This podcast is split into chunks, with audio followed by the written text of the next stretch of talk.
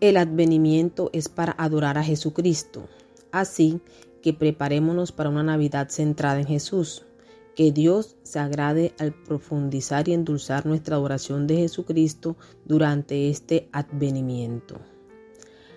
Paz a aquellos en quienes Él se complace. Esto os servirá de señal. Hallaréis al niño envuelto en pañales, acostado en un pesebre. Y repentinamente apareció con el ángel una multitud de las huestes celestiales que alababan a Dios y decían, Gloria a Dios en las alturas y en la tierra paz, buena voluntad para con los hombres. Lucas capítulo 2 versículo 12 al 14. Paz para quienes.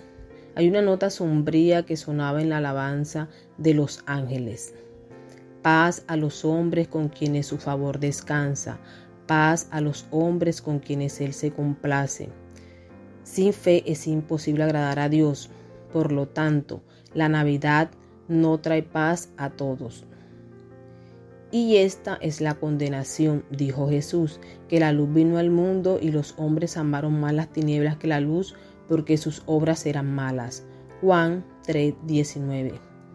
O como el anciano Simeón dijo cuando vio al niño Jesús, He aquí, este está puesto para caída y para levantamiento de muchos en Israel y para señal que será contradicha para que sean revelados los pensamientos de muchos corazones. Lucas 2, 34, 35. Oh, cuántos se asoman a la ventana y lo único que ven es una Navidad oscura y fría. A lo suyo vino, y los suyos no lo recibieron, mas a todos los que le recibieron, a los que creen en su nombre, les dio potestad de ser hechos hijos de Dios. Juan 1, 11, 12.